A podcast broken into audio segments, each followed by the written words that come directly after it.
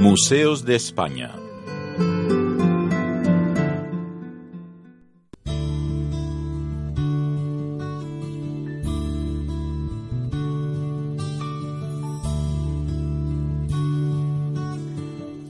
Y entramos en ese capítulo que llamamos museos, porque nuestro país es un país rico en cultura y también con una riqueza museística de primer orden. En este caso, hoy nos acercamos a la capital aragonesa, a Zaragoza, para visitar un museo dedicado a un gran escultor, Pablo Gargallo.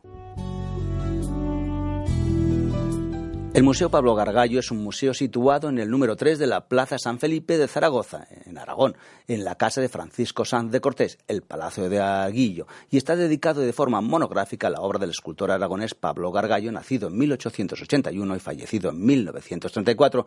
El museo tiene su origen en 1982 y abrió sus puertas en 1985, merced de acuerdos alcanzados entre el Ayuntamiento de Zaragoza y la hija y heredera de la obra del autor Pierret Anguera. Está situado en el Palacio de los Condes de Arguillo, edificio tardo renacentista que data de 1661.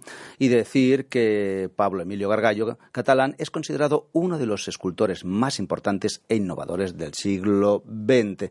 Por lo tanto, podemos ver toda esa obra que está a nuestro alcance en el Museo de Zaragoza.